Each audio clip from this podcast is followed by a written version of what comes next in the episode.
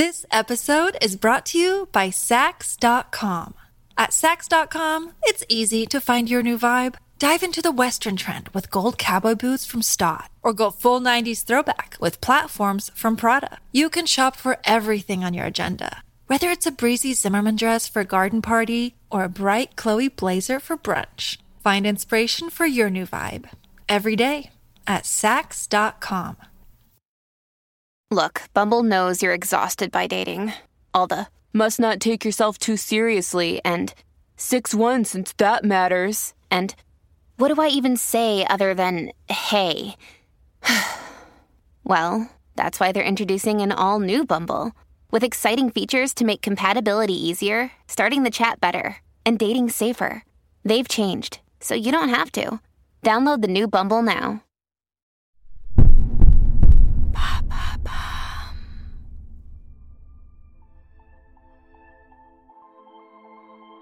Il était un homme trop rêveur pour rester sur Terre. Elle était sa rose. Consuelo et Antoine de Saint-Exupéry ont souvent vécu loin l'un de l'autre. Mais ils n'ont jamais cessé de s'écrire et de se déclarer leur flamme. Pour eux, aimer, c'est se dire au revoir, c'est supporter l'absence en l'honneur d'un amour unique. Une histoire d'avion, de fidélité et de prince, une histoire d'amour.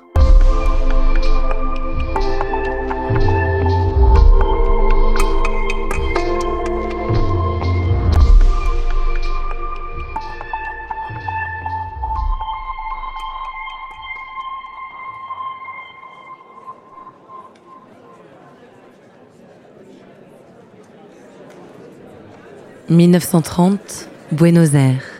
Une réception a lieu dans les salons de l'Alliance française. Diplomates, chefs d'entreprise et intellectuels échangent des mondanités autour d'une coupe de champagne. L'écrivain Benjamin Crémieux est de la partie.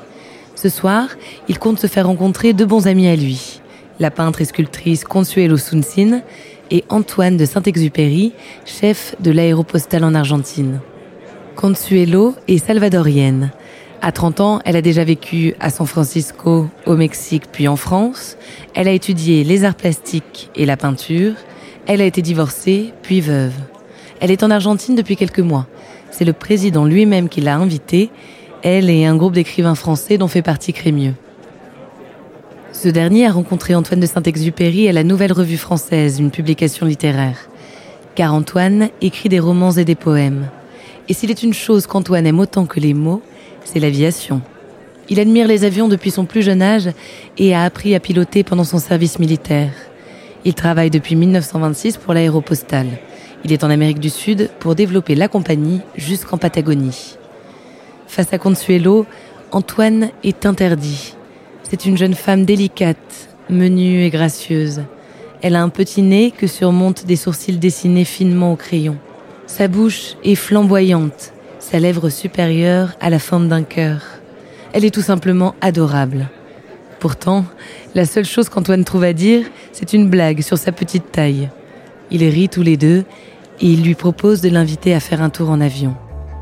Tout va vite, ils tombent follement amoureux. Ils ont la même sensibilité, la même capacité à s'émerveiller de la beauté des choses. Ils se marient le 22 avril 1931, un an après leur rencontre, à Nice. Cette même année, Antoine publie Vol de nuit. C'est son second roman, mais son premier grand succès, qui remporte le prix Femina. Une surprise pour Antoine, qui ne se considère pas comme un véritable écrivain. Consuelo, elle, n'a jamais douté, dès les premiers instants. Pour la demander en mariage, Antoine lui avait écrit une lettre de 83 pages contenant les premières pages de Vol de nuit.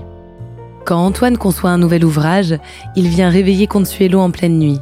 Il doute de l'intérêt de sa plume. Elle lui récite des passages qu'elle a retenus par cœur tant ils sont beaux. Il est rassuré. Il a confiance en son jugement. Elle est artiste elle aussi, après tout. Ses toiles sont colorées, franches et poétiques. Au Mexique, elle a peint avec le grand Diego Rivera. Antoine et Consuelo vivent entre Nice et Paris. Antoine est souvent parti parcourir les airs et réaliser des reportages à l'autre bout du monde. À Paris, Consuelo se rapproche des surréalistes. Elle se fait photographier par Man Ray dans la série La mode au Congo. Parfois, elle suit Antoine en voyage. Parfois, elle s'inquiète à distance. Il a le goût de l'aventure et veut toujours battre de nouveaux records. Il y a des accidents et des semaines sans nouvelles. Elle craint de le perdre. Mais elle ne se lasse jamais de lui écrire pendant ses absences.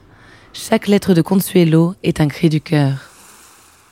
This episode is brought to you by Sax.com. At Sax.com, it's easy to find your new vibe. Dive into the Western trend with gold cowboy boots from Stott, or go full 90s throwback with platforms from Prada. You can shop for everything on your agenda, whether it's a breezy Zimmerman dress for a garden party or a bright Chloe blazer for brunch. Find inspiration for your new vibe every day at Sax.com. Another day is here, and you're ready for it. What to wear? Check. Breakfast, lunch, and dinner? Check. Planning for what's next and how to save for it? That's where Bank of America can help.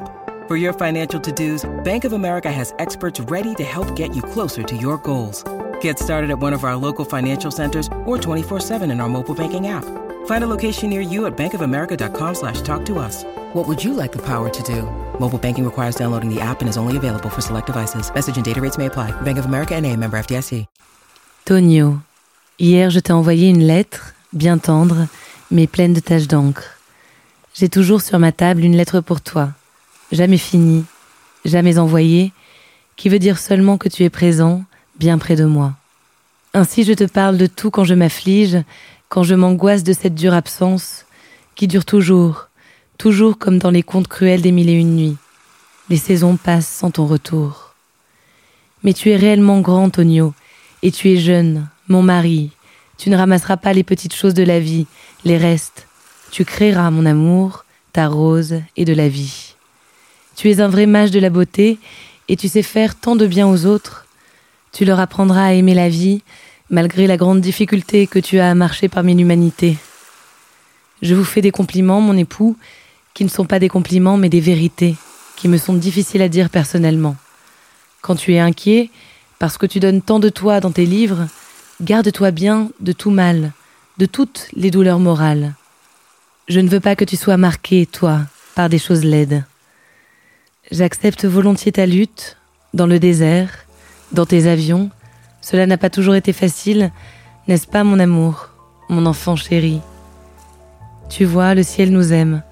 Je crois que toi et moi, nous sommes un cas, des enfants protégés par Dieu. Je vous aime, je vous aime, mon amour. Votre Pimprenel, Consuelo.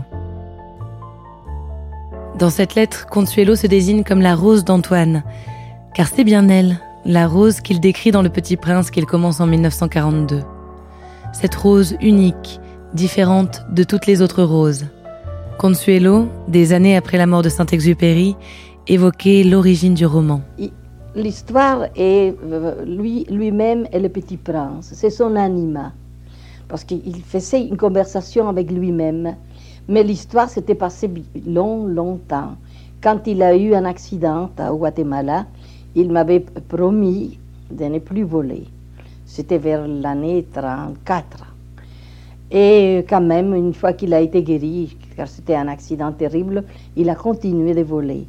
Mais dans ces moments-là, quand il a écrit son accident, c'est la, le pilote qui a une panne.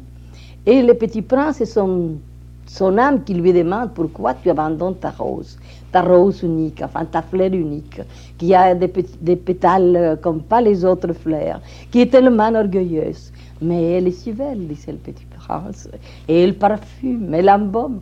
Mais il ne faut pas écouter les fleurs. Il disait, il faut juste les respirer et les aimer. Mais le petit prince est parti quand même quand les oiseaux sauvages sont partis. Ça veut dire qu'il a continué à voler. Une fois le livre publié, Antoine prépare son départ pour la guerre. Ils vivent à l'époque à New York. Consuelo se retrouve seul, une fois de plus. Mais la tendresse entre eux est plus intense que jamais. Ils s'écrivent leurs plus belles lettres. Le 31 juillet 1944, Antoine ne rejoint pas sa basse-Corse après un vol de reconnaissance au-dessus de Grenoble. C'est en achetant le journal une dizaine de jours plus tard que Consuelo apprend la disparition de son mari. Il est déclaré mort pour la France le 20 septembre 1945. À partir de 1950, après plusieurs années sans pouvoir créer, Consuelo se met à sculpter Saint-Exupéry.